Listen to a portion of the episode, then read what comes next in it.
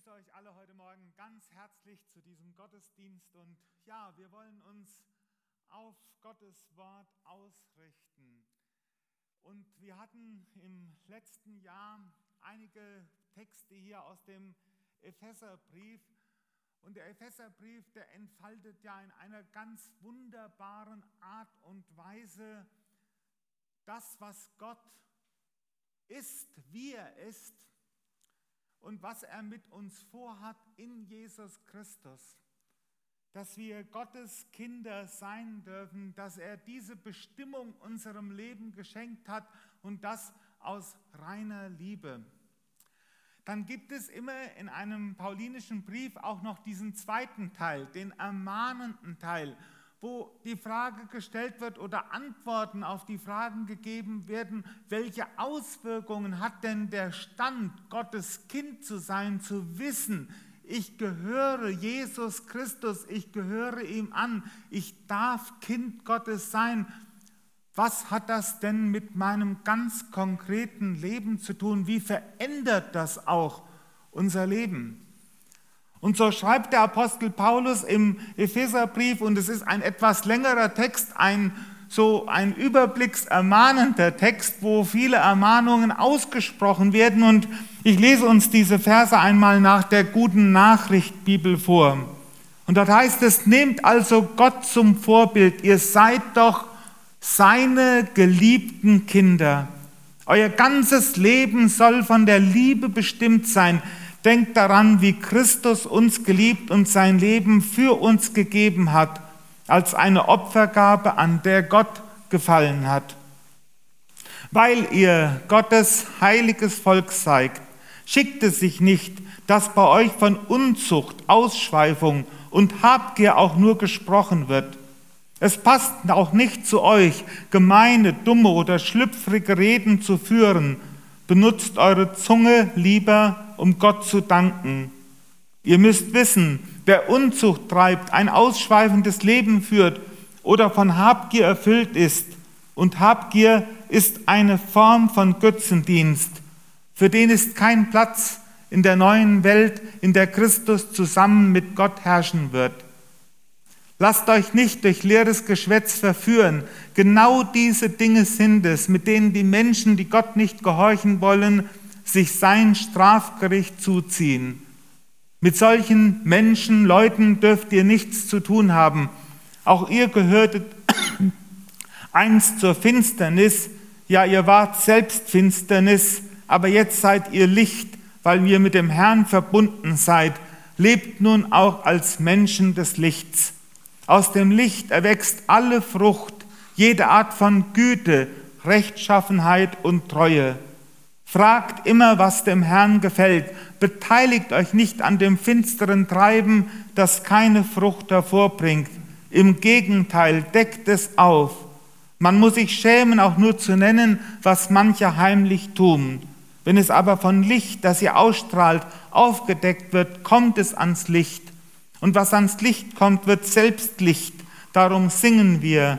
Wach auf, du Schläfer, steh auf vom Tod und Christus, deine Sonne, geht für dich auf. Darum achtet genau auf eure Lebensweise, lebt nicht wie Unwissende, sondern wie Menschen, die wissen, worauf es ankommt. Nutzt die Zeit, denn wir leben in einer bösen Welt. Seid also nicht uneinsichtig, sondern begreift, was der Herr von euch erwartet. Betrinkt euch nicht, denn zu viel Wein verführt zu einem liederlichen Lebenswandel. Lasst euch lieber vom Geist Gottes erfüllen. Ermuntert einander mit Psalmen und Lobliedern, wie der Geist sie euch eingibt. Singt und spielt Christus, dem Herrn, von ganzem Herzen. Dankt Gott dem Vater zu jeder Zeit für alles im Namen unseres Herrn Jesus Christus.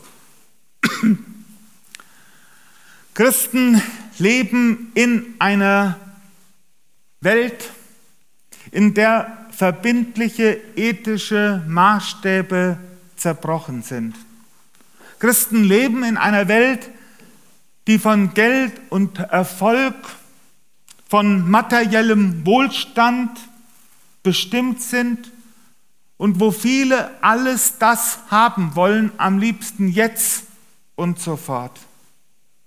Christen leben in einer Welt, in der Sexualität als Ware gehandelt wird und mit der man heute Milliarden verdient.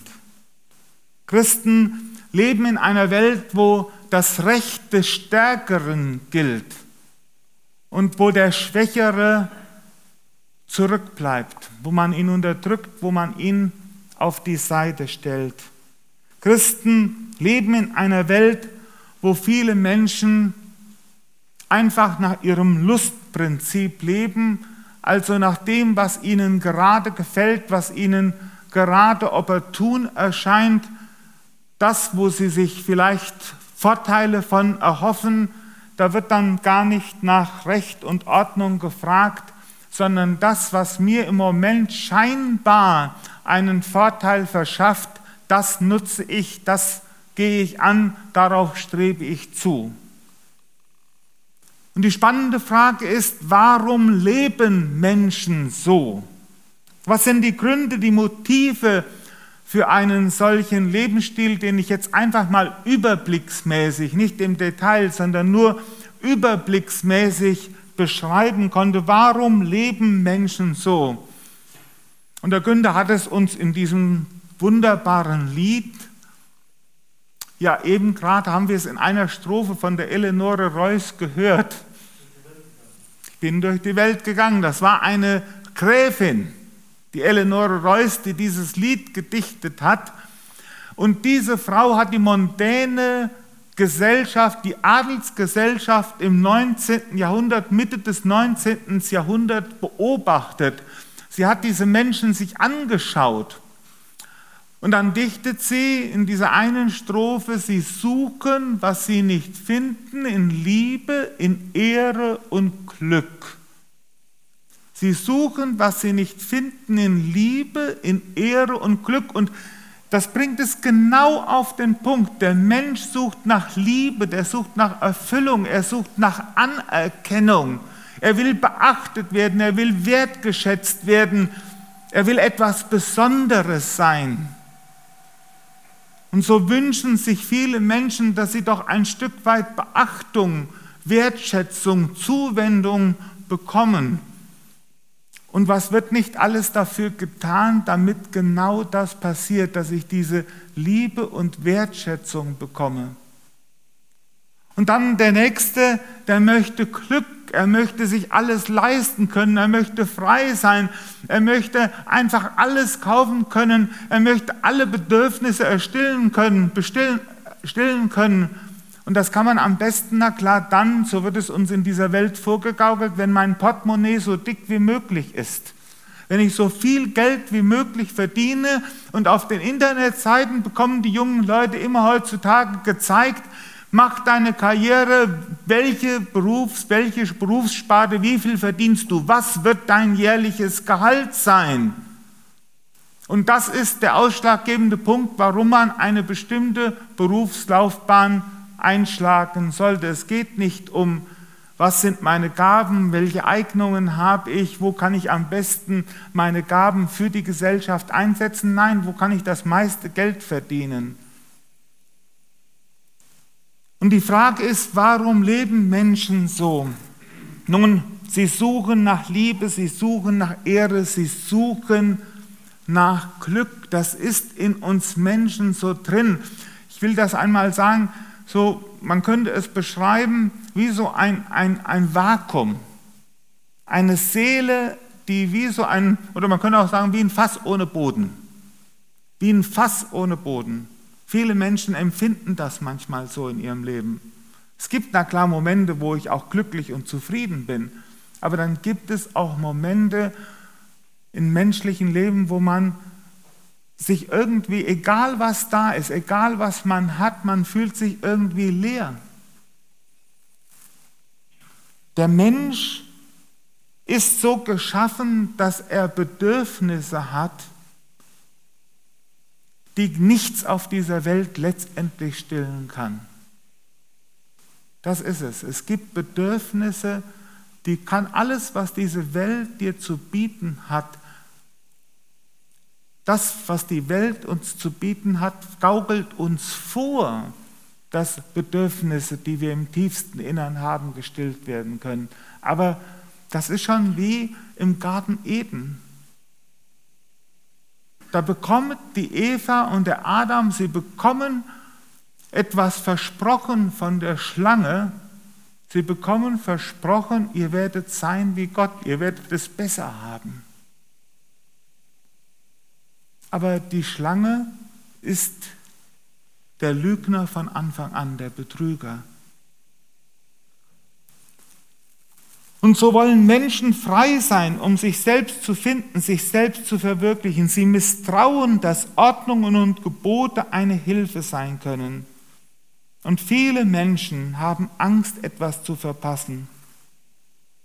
Und viele sind neidisch auf andere, weil sie selbst das Gefühl haben, zu kurz zu kommen. Und manch einer sucht nach Geltung und Anerkennung, auch wenn das auf Kosten anderer geht.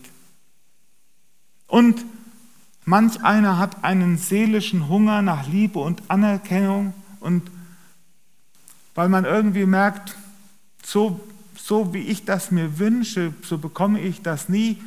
Und dann flüchtet man sich in Drogen, in Alkohol und in manch andere Süchte. Es gibt so viele Süchte. Es gibt auch so viele Süchte, die gar nicht das nach außen hin wie eine Sucht wirken. Da gibt es zum Beispiel die Sucht, immer wichtig zu sein. Und um immer wichtig zu sein, muss ich immer arbeiten, weil das sozusagen meine Wichtigkeit mir irgendwie die Sicherheit gibt, wenn ich immer arbeite, wenn ich immer ganz viel zu tun habe, wenn ich überall dabei sein muss, das gibt mir eine bestimmte Wichtigkeit, eine Bestätigung. Und manch einer muss dann seine Lehre mit Alkohol, mit Spielsucht und mit vielem anderen versucht man das auszufüllen. Und so ist das Leben. Das Leben von vielen Menschen. Nicht jeder Einzelne ist immer gleich stark betroffen. Das ist auch klar. Nicht jeder Einzelne ist immer gleich stark betroffen. Aber generell, wenn man mit Menschen umgeht, wird man das sehr schnell merken. Und jeder, der ein bisschen ehrlich in sich hineinschaut, der wird auch merken, da gibt es auch Stellen, auch die wunden Punkte, die ich bei mir selbst kenne. Das weiß ja viele, jeder von uns nur zu gut. Ich kenne meine wunden Punkte auch. Und nun sagt der Apostel Paulus, lebt als geliebte Kinder Gottes. Lebt als geliebte Kinder Gottes. Und wenn Paulus von Christen einen anderen Lebenswandel fordert, dann, und darauf hat er ja Wert gelegt in den Kapiteln vorher im Epheserbrief, darauf hat er Wert gelegt, deutlich zu machen, welche Voraussetzungen, welche Voraussetzungen gibt es, wenn Menschen Gottes Kinder sind? Welche anderen Voraussetzungen haben sie? Was sind die anderen Voraussetzungen?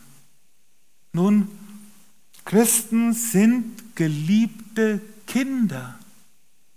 Lebt als geliebte Kinder. Und das ist der entscheidende Unterschied. Das, was wir eben in Römer 8 gehört haben. Der Geist Gottes gibt Zeugnis unserem Geist, dass wir Gottes Kinder sind. Und das ist die, wenn ich erkannt habe, wenn ich als Mensch erkennen durfte, ich bin von Gott geliebt ich bin ein geliebtes Kind Gottes, dann habe ich andere Voraussetzungen, die für mein Leben gelten. Jesus Christus hat sein Leben für uns gegeben und durch ihn haben wir freien Zugang zum himmlischen Vater. Wir dürfen mit allem, was wir sind und haben, zu unserem himmlischen Vater kommen. Und jetzt ist was ganz Entscheidendes. Und das ist oft ein längerer Prozess im Leben eines Christen auch, dass ich es lerne, mehr und mehr zu verstehen, dass dieser himmlische Vater für meine seelischen Bedürfnisse zuständig ist. Es ist eine Ruhe vorhanden für alle fern und nah. Das bedeutet, dass dieser himmlische Vater, oder Jesus sagt es in seinem Heilandsruf, kommet her zu mir alle, die ihr mühselig und beladen seid, ich will euch erquicken. Nehmt auf euch mein Joch und lernet von mir, denn ich bin sanftmütig und von Herzen demütig, so werdet ihr Ruhe finden für eure Seelen. Das bedeutet, unser Herz darf, unser Innerstes, unsere Seele darf bei Gott zur Ruhe kommen, wenn wir ihm zutrauen, dass er für unsere Bedürfnisse, unsere seelischen, innersten Bedürfnisse verantwortlich ist. Weil dann müssen wir nicht mehr mit anderen Mitteln versuchen, das Vakuum der Seele zu füllen. Und das ist ein Lernprozess, ein Prozess, wo der Heilige Geist Menschen mit auf den Weg nimmt. Lasst euch vom Geist erfüllen. Christen dürfen mit allen ihren Bedürfnissen sich an ihren himmlischen Vater wenden. Nur jetzt gibt es eins bei diesen Bedürfnissen, die wir versuchen durch oft einen zweifelhaften Lebenswandel zu füllen. Wisst ihr, manchmal will man Dinge haben, die man gar nicht braucht oder die gar nicht gut für einen sind. Wenn ich meinen Kindern alle Wünsche erfüllt hätte, die sie hatten in ihrer Kindheit, wo sie noch kleine Jungs waren, auch was hatten die Wünsche, was die alles haben wollten. Und ich als Papa oder wir als Eltern, wir mussten manchmal entscheiden und mussten sagen, das magst du dir zwar wünschen und du magst aber alles Mögliche mit dir von erhoffen. Aber wir wissen als Eltern für dich, das ist nicht das Beste für dich, das ist nicht gut für dich. Gott kennt meine Bedürfnisse viel besser als ich selbst. Und weil Gott meine Bedürfnisse und deine Bedürfnisse viel besser kennt als ich selbst, darf ich ihm zutrauen, will er dieses Vertrauen, dass ich ihm zutraue, dass er meine Bedürfnisse stillt und dass ich dann nicht mehr zu fadenscheinigen Angeboten greifen muss. Christen dürfen sich also durch Gottes Geist prägen lassen und Christen wissen, worauf es ankommt. Schön und gut. Warum müssen Christen dann trotzdem zu einem neuen Lebenswandel ermahnt werden? Nun, weil es auch noch Christen gibt, die Angst haben, zu kurz zu kommen. Weil auch Christen Probleme mit ihrem Umgang mit der Sexualität haben. Bis hin zum Missbrauch mit Kindern. Christen, die christliche Veranstaltungen, christliche Freizeiten durchführen und dann auf diesen Freizeiten Kinder missbraucht haben. Das gibt es. Wir dürfen davor die Augen nicht verschließen. Auch Christen haben Probleme mit Alkohol und mit Drogen, mit Arbeitssucht und mit vielem anderen. Auch gibt es Christen, die am Sonntag in die Gemeinde gehen und während der Woche mithelfen, Arbeits-, am Arbeitsplatz einen Kollegen niederzumachen, weil man selbst nicht in die Schusslinie geraten will. Auch Christen leben auf Kosten anderer, um sich selbst gerne in ein gutes Licht zu rücken. Auch Christen machen das. Und deswegen sagt der Apostel Paulus, lebt als geliebte Kinder Gottes. Stellt euch ins Licht der Gegenwart Gottes. Und deshalb ist es immer wieder notwendig, dass ich auch mein Leben vom Wort Gottes her hinterfragen lasse. Wie sieht es in meinem Inneren aus? Wie sieht es in mir aus? Und wenn man in das Licht der Gegenwart Gottes kommt, darf Gott dann auch diese dunklen Punkte meines Lebens aufdecken? Darf ich darauf vertrauen, dass Gott es gut mit mir meint und dass ich mich seine Gebote weiterbringen? Und wisst ihr, das ist gar nicht so leicht. Es ist gar nicht so leicht zu erkennen, zu erkennen, dass ich nie glücklich werden kann, wenn ich gegen die Gebote Gottes handle. Manch ein Christ ist voller, voller Neid oder Bitterkeit, weil vielleicht jemand in der Verwandtschaft mehr geerbt hat. Oder man das Gefühl hatte, man wäre beim Erbe zu kurz zu kommen. Und manche Leute tragen dieses Gefühl, zu kurz zu kommen, in sich und können es nicht loslassen.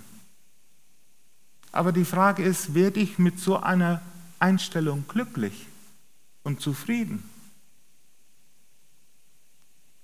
Oder traue ich Gott zu, sage ich, lass es fahren, weil ich sage, Gott, mein Vater im Himmel, du bist für mich zuständig und du weißt, was ich brauche. Und deshalb vertraue ich dir das an. Ich stelle mich in dein Licht. Will ich mich von Gott ins Licht stellen lassen, damit die Dunkelheit, er die Dunkelheit in meinem Leben aufdecken kann? Wisst ihr, keiner, der auf dem Arbeitsplatz mithilft, einen Kollegen fertig zu machen, geht glücklich zur Arbeit oder zufrieden zur Arbeit. Niemand macht das. Und alles Geld, ob das bei der Steuererklärung ist oder sonst irgendwo, alles, was du unrechtmäßig erworben hast, macht dich nicht froh. Es macht dich nicht froh.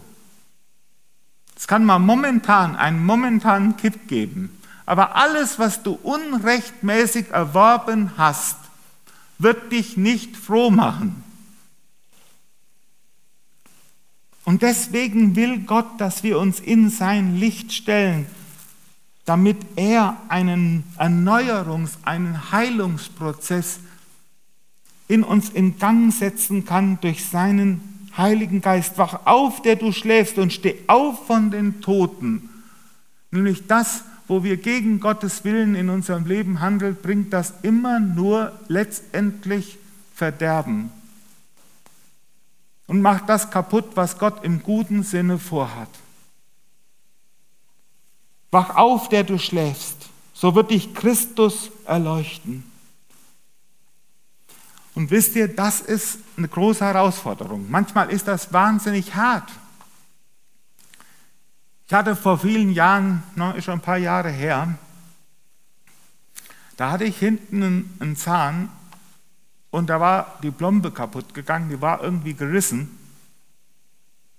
Und da war immer Zeug reingegangen von oben und von unten faulte es. Und ich musste irgendwann es half nichts. Ich musste zum Zahnarzt. Und Leute, ich habe mich geschämt. Wisst ihr warum? Als der das Ding da rausgeholt hat, da kam ein Geruch daraus. Als der mit seiner Lampe, beim Zahnarzt hat man doch so eine grelle Lampe, als der über mein, in mein Wundwerk hineingeleuchtet hat, da hat er hat er genau diesen Schrott gesehen, den ich da drin hatte. Und ihr Leute, ich kann euch eins sagen, das war nicht schön. Und ich habe mich auf dem Stuhl ganz, ganz komisch gefühlt. Aber wisst ihr was? Der Zahnarzt, irgendwie hat ihn das recht cool gelassen. Der hat das ganze, den ganzen Mist da rausgeholt und hat eine schöne Krone draufgesetzt und alles perfekt. Der hat das gut gemacht. So ist Gott auch. Viel besser als der Zahnarzt. Wenn wir unsere dunklen Seiten ihm bringen, in sein Licht stellen, dann verdammt er uns nicht, sondern dann will er uns heil machen, Heilung schenken. Und das dürfen wir, weil wir von dem Vater im Himmel Gutes erwarten dürfen. Und weil er unsere Bedürfnisse kennt. Und deswegen lohnt es sich zu fragen, Herr, was ist dein Wille für mein Leben? Was ist dein Wille für mein Leben? Wie willst du, dass ich mein Leben führe? Und wo kann ich Dinge, wo willst du Dinge in meinem Leben verändern, an denen ich festhalte, von denen ich erwarte, das könnte mich glücklich oder froh oder zufrieden machen oder wo ich das gar nicht weiß, warum ich das überhaupt mache? Es ist ja oft so, dass uns die tiefsten Motive, die in uns drinstecken, uns gar nicht bewusst sind. Dass wir manchmal das gar nicht wissen, warum ist das überhaupt so. Und manchmal muss man erst in der Seelsorge diese Motive aufdecken. Gott möchte, dass wir uns verändern. Ist er deswegen unbarmherzig, wenn er uns nicht einfach so nimmt, wie wir sind, Nein, Gott ist nicht unbarmherzig, wenn er unser Leben zum Guten hin durch seinen Heiligen Geist verändern will, wenn er den Dreck entfernen will und uns in sein heiliges Licht stellt. Ich habe da so mal so über die Geschichte vom verlorenen Sohn nachgedacht. Als der verlorene Sohn, dieser Sohn, dieser Jüngere, endlich nach Hause kommt und der Vater ihn in die Arme nimmt, ihn herzt und küsst. Und der Vater ruft, bringt Ring, Schuhe, neues Kleid, bringt das alles her. Stellt euch mal vor, der Sohn hätte gesagt, Papa, ich komme gern zu deinem Tisch. Ich setze mich gern an deinen Tisch und dass wir ein schönes Fest feiern, lasse ich mir gefallen. Aber weißt du was, meine alten Klamotten, die lasse ich an. Meine alten Klamotten, da habe ich mich jetzt so dran gewöhnt, obwohl die so schrecklich stinken, die lasse ich an. Nein, was hat der Sohn gemacht? Der ließ sich selbstverständlich dieses neue Kleid geben, dieses saubere Kleid. Im Kolosserbrief gebraucht der Apostel Paulus dieses Bild. Legt ab, zieht an den neuen Menschen. Und das ist das, was Gottes Geist in uns bewirken will. Dass unser Leben durch ihn verändert wird, durch seine Liebe zu unserem Guten hin. Unser Leben ist Denkanstoß, es wird hinterfragt, es wird beobachtet. Und die Christen, die unsere Mitmenschen werden spüren, ob unser Leben echt ist als Christen. Nicht perfekt, nicht vollkommen. Aber sie werden spüren, ist es echt? Oder gibt es sozusagen eine Spaltung in meinem Inneren? Auf der einen Seite Christ und auf der anderen Seite versuche ich so zu leben, als ob es nichts anderes in der Welt gäbe, als ob ich mein Leben selbst glücklich und zufrieden und erfüllen müsste. Nämlich, wenn wir selbst unser Leben in die Hand nehmen und nicht auf Gott vertrauen, dann kommt am Ende alles das bei raus, was hier in der Auflistung aufgezählt worden ist. Eine ältere weise Frau hat mal zu mir gesagt, Jochen, Viele Menschen machen in ihrem Leben immer nur das, was sie wollen. Und sie bekommen am Ende das, was sie nie gewollt haben. Und wenn wir uns unter den Willen Gottes stellen, wenn wir seine Liebe zutrauen, dass sie uns in rechter Weise um uns kümmert, wenn wir ihm unsere Bedürfnisse anvertrauen und wenn wir seinen guten Willen über unserem Leben stehen lassen, dann werden wir selig. Dann werden wir selig. Das bedeutet, dann werden wir das, was die Bibel uns verspricht, Menschen, die in der Gegenwart Gottes das volle Leben haben. Jesus sagt, ich bin das Leben und ich gebe ihnen das Leben in Fülle. Aber das bedeutet, dass wir ihm das zutrauen und alle Versuche fahren lassen, es selbst in die Hand zu nehmen.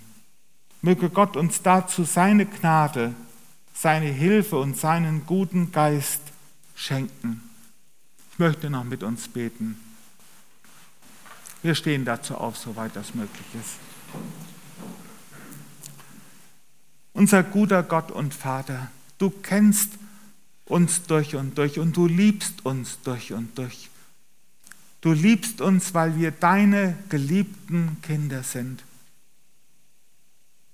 Und du willst, dass deine Liebe unser Leben verändert, neu gestaltet, dass das Alte, das Sündige, das, wo wir gegen deinen Willen leben, dass wir das ablegen, dass wir uns in dein Licht stellen, dass du uns die dunklen Punkte unseres Lebens aufdecken darfst und dass du uns heil machen kannst, dass wir dir zutrauen, dass du am allerbesten weißt, was wir brauchen und was wir nötig haben. Herr, so kommen wir vor dich. Du kennst jeden einzelnen von uns. Herr, und wir bitten dich um deine gnädiges Erbarmen. Vergib, wo wir gegen deinen Willen gehandelt haben. Vergib, wo wir unser Glück selbst in die Hand genommen haben. Vergib, wo wir uns in Abhängigkeiten begeben haben. Wir bitten dich um deine Gnade und dass du uns mit deinem Geist erfüllst, dass unser Leben neu und anders wird. Wir vertrauen da auf dich, Herr.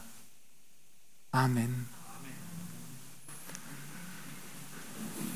Ich möchte noch eine kurze Ergänzung geben. Vielleicht hat der ein oder andere gedacht, ja, da gibt es etwas in meinem Leben oder da gibt es eine Sache, mit der komme ich alleine nicht klar.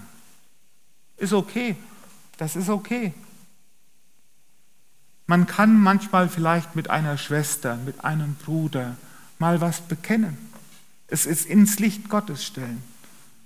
Man kann mal in der Seelsorge mit jemandem beten, einfach mal das offenbaren, um einen Prozess in Gang zu setzen, wo der Heilige Geist in unser Leben wirkt und Veränderung schenkt. Und da möchte ich da sagen, sprecht, sprecht jemanden an, den ihr vertraut. Wenn ihr möchtet, kann man sich auch mal an mich wenden. Und das löst etwas aus, wenn wir Schritte gehen und dann auch merken, wie Gott an uns wirkt und handelt. Danke.